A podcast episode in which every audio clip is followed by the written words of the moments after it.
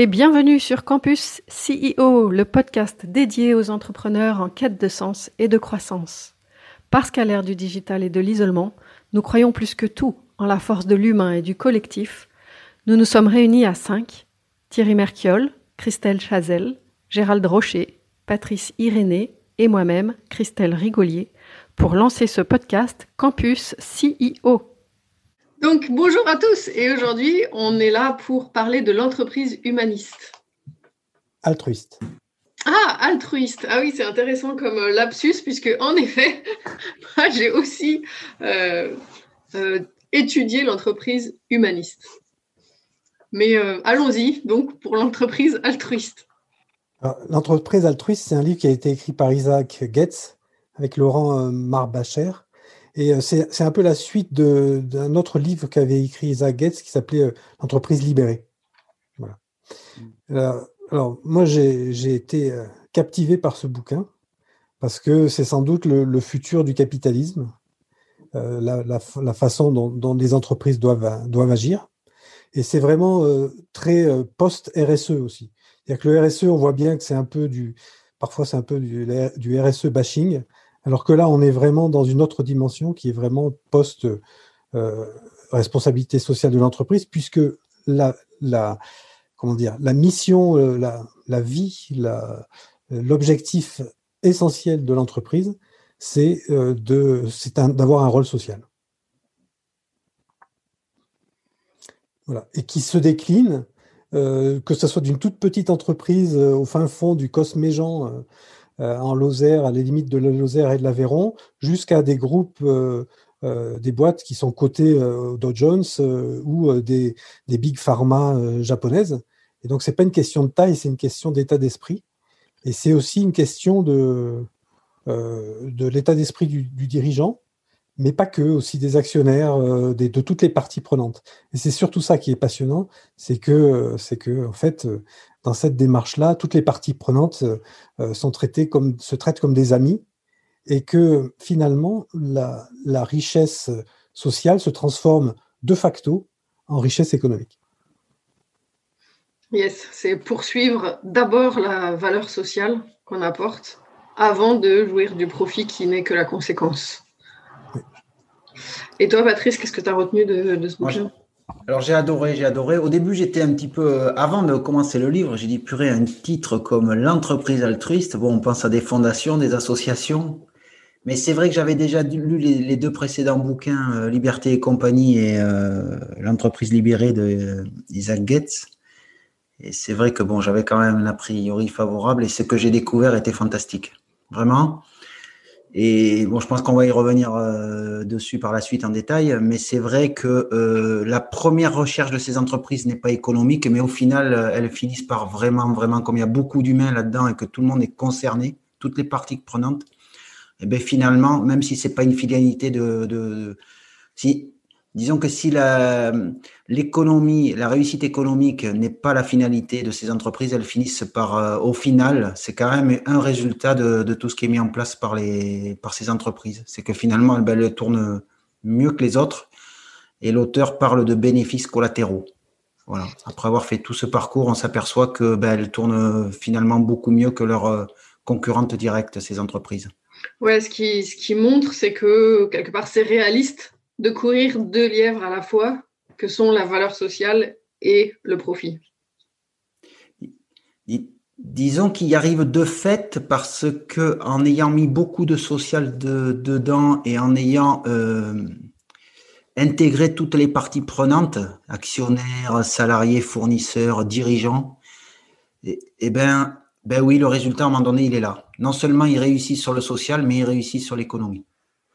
Oui, alors on peut on peut peut-être illustrer ça. sur l'impact économique, ce qui m'a frappé, c'est l'exemple de la banque euh, euh, suédoise. Fantastique. C'est absolument euh, génial hein, cette histoire-là. C'est, on, va partir du, montant, hein. c'est-à-dire que cette boîte, c'est une banque qui existe depuis 1900 et sa valeur a été multipliée par un million depuis 1900 alors que cette banque, elle a délibérément arrêté ses agences de coin de rue et elle s'est consacrée au, euh, pas au bien-être, mais à la satisfaction inconditionnelle de ses clients. Donc, elle a transformé notamment ses agences bancaires en appartements de, de, style assez, assez travaillé. Et en fait, elle reçoit, ses, elle reçoit ses clients dans des appartements plutôt haut de gamme dans les centres-villes.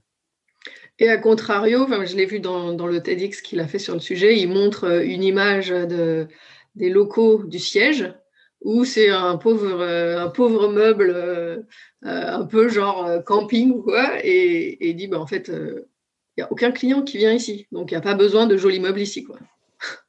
Et, les, agences sont des centres de profit avec des décisions, euh, elles prennent des décisions, elles sont capables de, euh, finalement euh, donner des, réponses sur un prêt bancaire en, une journée de façon autonome. Et elles sont jugées in fine de toute façon à la fin de l'année comme, comme entité autonome en ayant pris leurs décisions, etc., y compris les pertes. Mais, mais c'est assez génial parce que par exemple, il dit, nous, chez nous, il n'y a pas de centre d'appel. Mm. Euh, chaque, chaque client a le portable de, des collaborateurs de l'agence. Euh, ils sont joignables 24 heures sur 24, 7 jours sur 7. Ils se débrouillent pour être disponibles. En aucun cas, je veux que vous leur proposiez, a dit le PDG, je veux que vous leur proposiez des produits qui ne sont pas adaptés à leurs besoins. Mm. ça, c'est vraiment énorme, cette, cette, autonomie qu'on laisse. Et derrière, c'est euh, super, en tant que PDG, c'est aussi super relaxant, parce que ça veut dire que, enfin, on a comme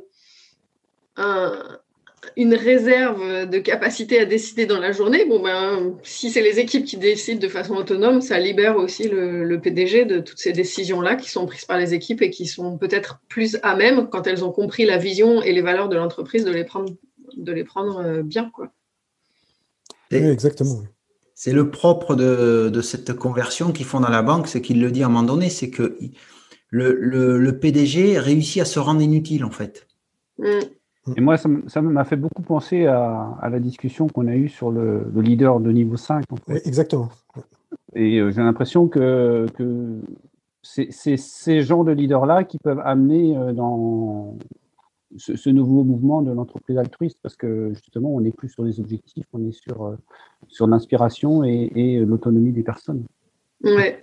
Et c'est intéressant aussi parce qu'il il, le dit vraiment explicitement que la première étape, c'est la transformation du dirigeant lui-même. Mm. Oui, exactement. Mm. Pour arriver à, ce, à, ce, niveau d'organisation altruiste, en effet, si le dirigeant il incarne pas ça, ça marche pas. Donc euh, d'abord, euh, d'abord se transformer soi-même. oui, et, en fait, il dit aussi que une des difficultés, c'est de faire adhérer les, les, collaborateurs euh, de façon euh, fine et, totalement obligatoire à, cette, cette, vision des choses. Et que c'est justement un des freins. Moi, ça m'a un peu surpris. Euh, notamment sur quand c'est Daniel Habitant qui, qui, euh, qui a co-créé Château Forme, qui sont des espaces de, de coworking, enfin de, de, séminaires un peu particuliers. Et lui, il a, il a ce qu'il appelle une injonction absolue qu'il a dit, alors je vais vous la lire, hein. je vous donne tous les droits pour satisfaire nos clients, quel qu'en soit le coût, et sans demander la permission à quiconque. Hmm. Oui. Voilà. Et il dit, de toute façon, il y aura toujours des clients qui vont profiter de cette situation-là, mais que globalement, ça représente moins de 2% des clients, et que c'est pas grave pour cela. Ceux-là, ils vont surprofiter de notre générosité, de notre amitié, mais pour tous les autres, ça, ça, ça, c'est tellement intéressant et, il raconte comment, euh, grâce à ça, il, gagne beaucoup, beaucoup d'argent parce que les clients reviennent entre 7, autour de 7 à 10 fois euh, tous les 10 ans euh, avec un ticket moyen de 7800 euros et il, explique à ses collaborateurs que s'il a une, un seul participant qui est insatisfait, en gros, sur 10 ans, ça lui fait perdre 80 000 euros de chiffre d'affaires. Donc il mm. dit, il vaut mieux satisfaire tout le monde et tant pis s'il y en a qui en profitent. Euh, mais que globalement, cette injonction, elle est absolue et elle doit être partagée par tous les, collaborateurs. Et c'est justement là où il explique que c'est parfois compliqué, que les, collaborateurs adhèrent totalement.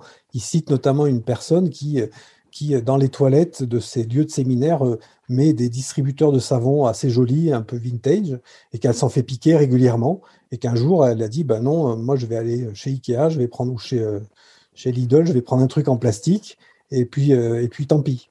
Et, là, il l'engueule en lui disant non, non, non et non. Euh, voilà. Pas parce qu'il y en a qui le, quelques-uns qui les piquent qu'il faut, il faut baisser les bras. Oui, carrément. J'aime bien aussi l'image qu'il utilise par rapport au profit, en disant on a besoin euh, de l'eau pour. Enfin, il fait le parallèle avec l'eau euh, pour vivre. On a besoin de l'eau pour vivre, mais on ne vit pas pour boire de l'eau. Et, et c'est un peu la, la, même idée pour l'argent. oui, l'entreprise a besoin de faire du profit, mais elle ne vit pas pour faire du profit. Il y, a, un autre point qui est important, qui n'apparaît pas dans le livre, mais qui est plus euh, présent dans ces, dans ces, conférences, euh, c'est sur euh, les millénials. Il dit qu'en en 2020, 50% des collaborateurs sont des millénials, donc qui sont nés entre 1980 et 1996, et qu'en 2030, ils seront 75%. Mm. Et que ces millénials, quand on les interroge, il y en a 87% qui souhaitent que l'entreprise ait un rôle social. Donc en fait, à mon avis, c'est quand même assez inéluctable de ce développement de, l'entreprise altruiste, ne serait-ce que pour pouvoir embaucher des bons collaborateurs, et y compris euh, d'ailleurs au, niveau des consommateurs et des, clients, qui, euh, il y en a 89% qui peuvent, qui envisagent de changer de marque pour une marque qui, euh, qui s'associe à une mission sociétale, à condition que les produits, les services et le prix soient à peu près équivalents.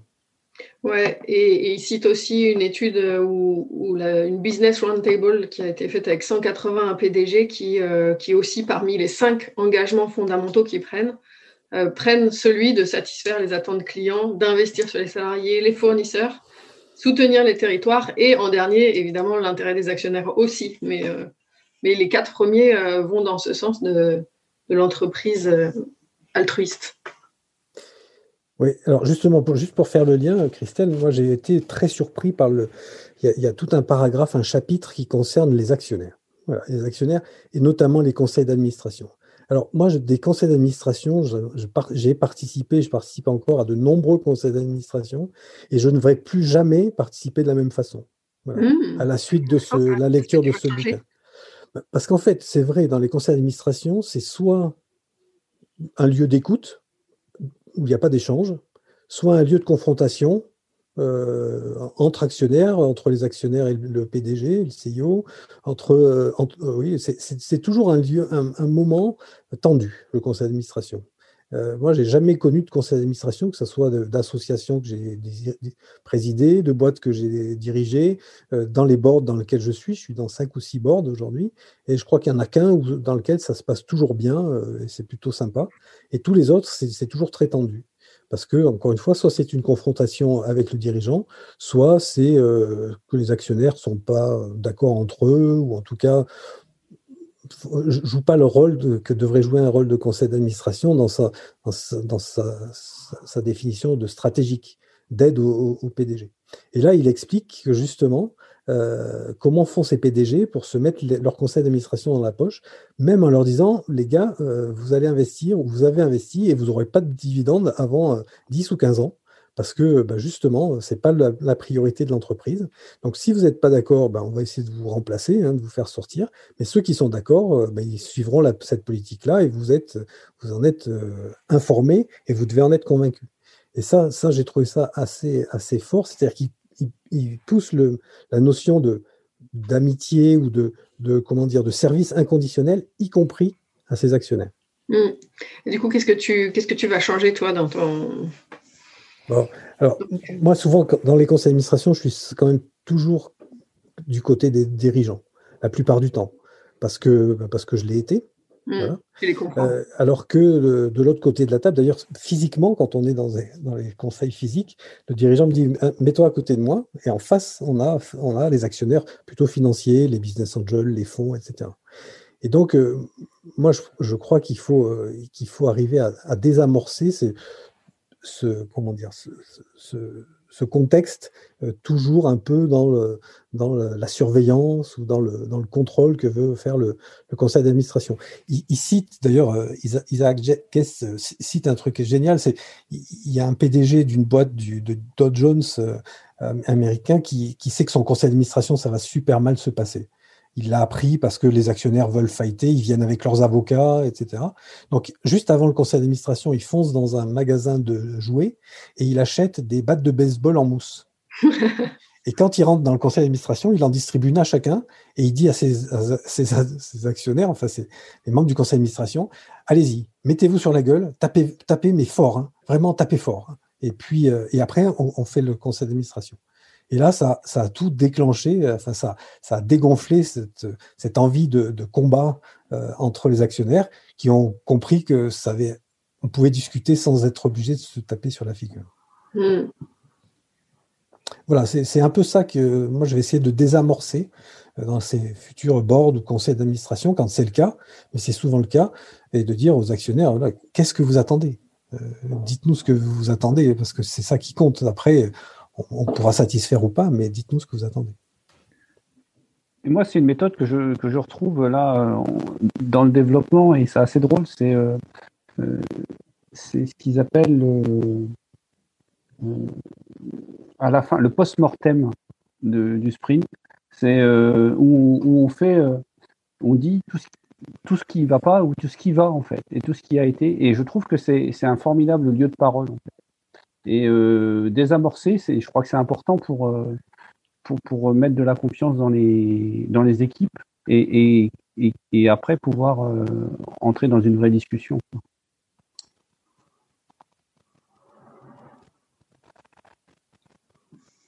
Patrice? On peut peut-être, je voulais revenir. Alors, moi, j'ai, dans ce bouquin, j'ai retenu cinq euh, grands points qu'on peut peut-être euh, passer en revue. Mhm. En fait, cette transformation, elle passe par cinq points. Il y a, d'abord ce qu'ils expliquent, enfin, ce qu'expliquent les auteurs, c'est qu'il faut d'abord donner. Bon, c'est très judéo-chrétien, ça, il faut d'abord donner avant de recevoir, mais il faut vraiment se tourner vers les autres. Ça, c'est la, première condition. Et ça, ça passe par déjà commencer par donner la liberté aux salariés, les responsabilités, etc. La, deuxième, et c'est assez intéressant, c'est se mettre au service de l'autre. C'est-à-dire que les, les gens dans l'entreprise doivent se mettre au service des clients, mais vraiment, pas juste dans leurs prérogatives. Et, souvent, ben, on s'aperçoit qu'au quotidien, ben, on a plutôt tendance à se couvrir. Là, ils doivent aller au, aux limites de ce qu'ils peuvent faire, voire au-delà. Et ça passe aussi par la transformation du PDG qui doit se, se mettre au service de ses collaborateurs.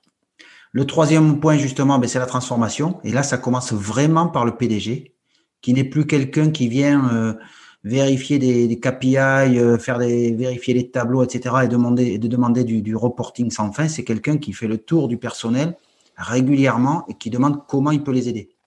Les KPI, euh, j'aime bien l'acronyme, la traduction de l'acronyme. Oui, alors ça, c'est les Chinois, puisque c'est un patron européen ou français qui, qui raconte l'ouverture de la. Bon, évidemment, il y a de nombreux KPI qui racontent l'ouverture d'une filiale en Chine. Et alors, à la place de KPI, qui sont donc les indicateurs clés pour euh, suivre l'évolution de la filiale? Normalement Key Performance Index et dans le voilà. livre. Et, et donc, les, les, les, Chinois, ils appellent ça Kill People Immediately. et c'est vrai que quand on réfléchit finalement, et surtout quand il y a une multitude de KPI, il y a toutes les chances qu'on en rate quelques-uns et qu'en fin d'année, on soit mal noté. Donc, eux, ils disent kill people immediately, c'est-à-dire, euh, voilà, si vous voulez tuer quelqu'un immédiatement, mettez beaucoup de KPI. Donc, ça, c'était très intéressant, oui, ce point. Oui, Christelle. Ensuite, le quatrième, c'est arriver à instaurer un climat de confiance dans l'entreprise et mettre tout le monde sur le même pied d'égalité. Voilà. Et ça, on le voit très bien dans le livre. On le voit en particulier avec euh, Dominique Pont, euh, qui est le directeur de la clinique Pasteur, où son bureau est ouvert. Et à un moment donné, il crée tellement la confiance que tout le monde vient le voir pour lui proposer des solutions d'amélioration ou d'économie. Ça va vraiment de n'importe, tout le monde, du, chirurgien à la personne qui, qui nettoie, enfin, ou aux agents d'entretien. Voilà. Et enfin, le dernier point, oui, ça revient, c'est le travail sur les actionnaires. C'est que l'actionnaire, on lui met un, visage dessus, ça devient une personne dans le conseil d'administration. Ça devient quelqu'un et on peut lui dire, voilà, il va falloir aussi que toi, tu fasses des efforts. Parce que notre vision, c'est celle-ci et je te demande d'y adhérer si tu veux des résultats à long terme. Et ça, j'ai trouvé ce point-là oui, vraiment fantastique. Voilà, donc les cinq points, c'est un, se euh, donner avant de recevoir, mais donner beaucoup se mettre au service des autres, y compris le management, surtout dans les grandes sociétés, évidemment, euh, on a tous des exemples, c'est, pas souvent le cas. Hein. Se transformer, mettre les collaborateurs sur un pied d'égalité et enfin l'actionnaire qui doit devenir une personne. Voilà, qui est quelqu'un avec qui on discute et on construit les choses. Hmm. Alors moi j'ai bien aimé, euh, après j'ai, cherché un peu sur le sujet, je suis tombée sur euh, l'ouvrage de Jacques Lecomte l'entreprise humaniste. Et, il fait un peu le. Alors, l'idée, c'est un peu la même, hein, humaniste, voilà, c'est dédié aux hommes. Mais il ramène une étude en parlant notamment du, bouquin de Goetz et, et dit oui, lui, il montre que ça marche tout le temps, mais en réalité, lui aussi, c'est un chercheur. J'ai fait des, statistiques et je vois que donc il trace rentabilité versus responsabilité sociale et environnementale. Et en fait, ça fait un U, un U évasé.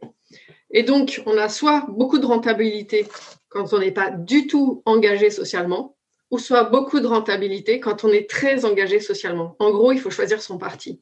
Faire un petit peu de RSE, euh, parce que euh, parce que c'est à la mode ou quoi, euh, ça fait tomber la rentabilité grave, ça, ça, la fait tomber à zéro. Soit on n'en fait pas du tout et on assume que qu'on est un gros pourri, on s'en fout de l'environnement, c'est pas le sujet, on est sur l'innovation et uniquement là-dessus. Soit en effet on met une grosse un engagement sur sur la RSE et on et on s'engage vraiment là-dedans et là ça ça marche et j'ai trouvé ça super intéressant.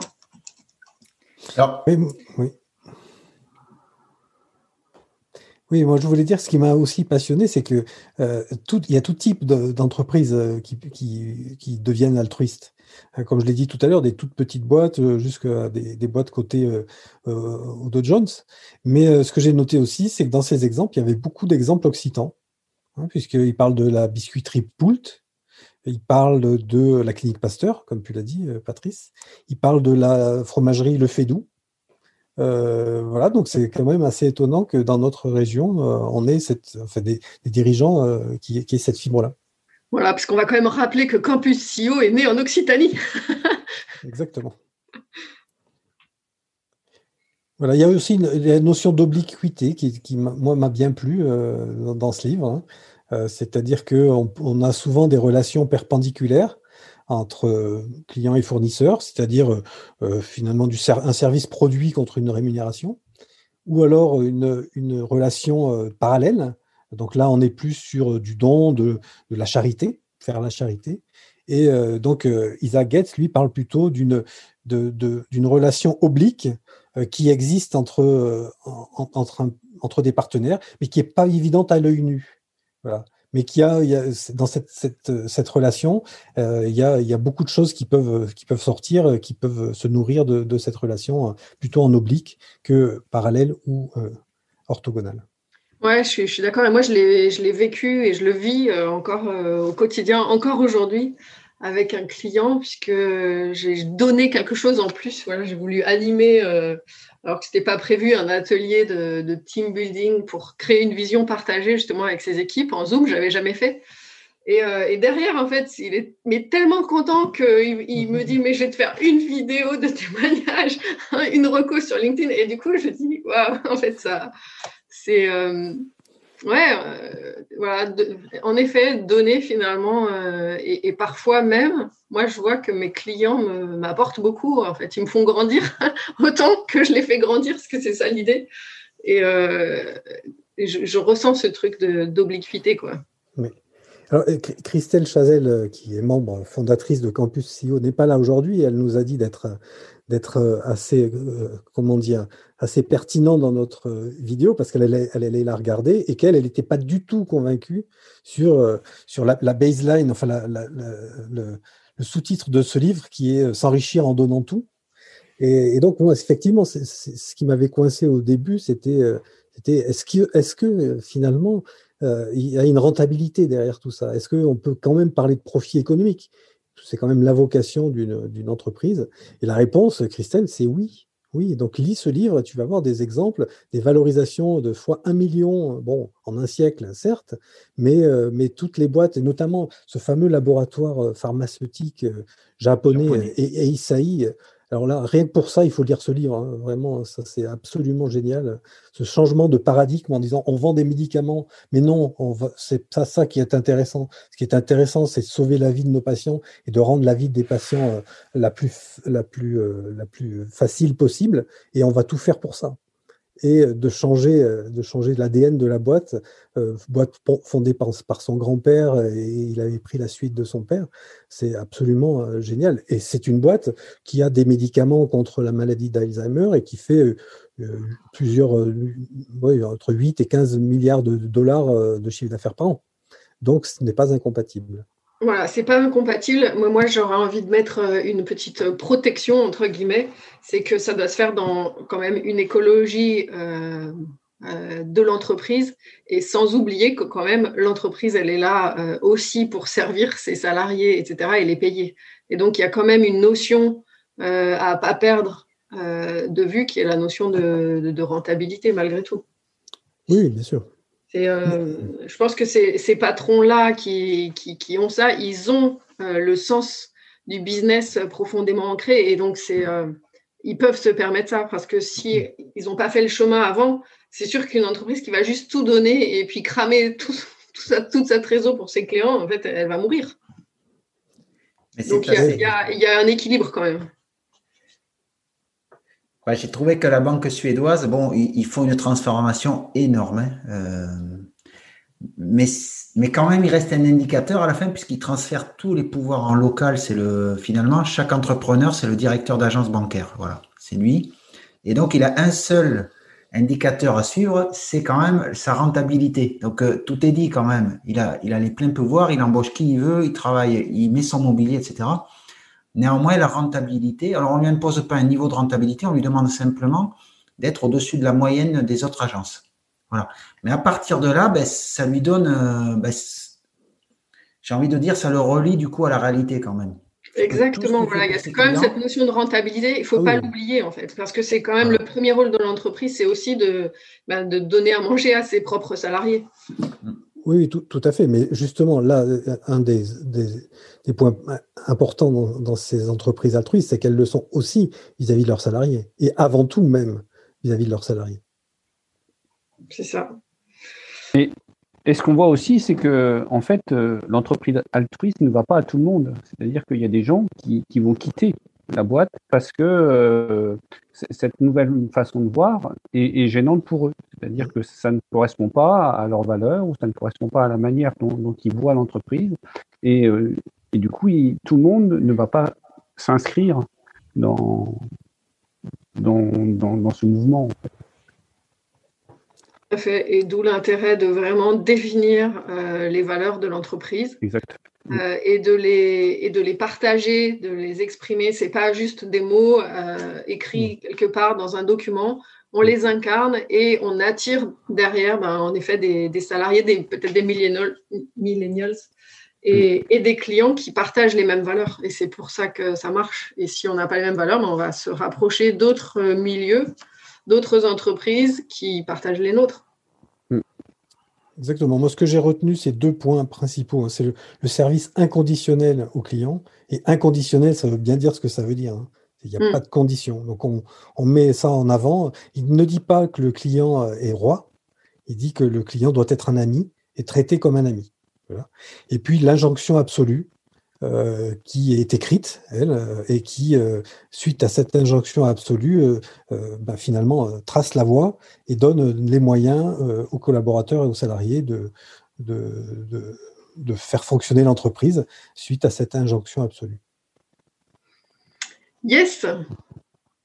Merci à tous. Merci. Et on se retrouve la semaine prochaine pour un nouveau podcast Campus CEO. Merci. ciao. Merci.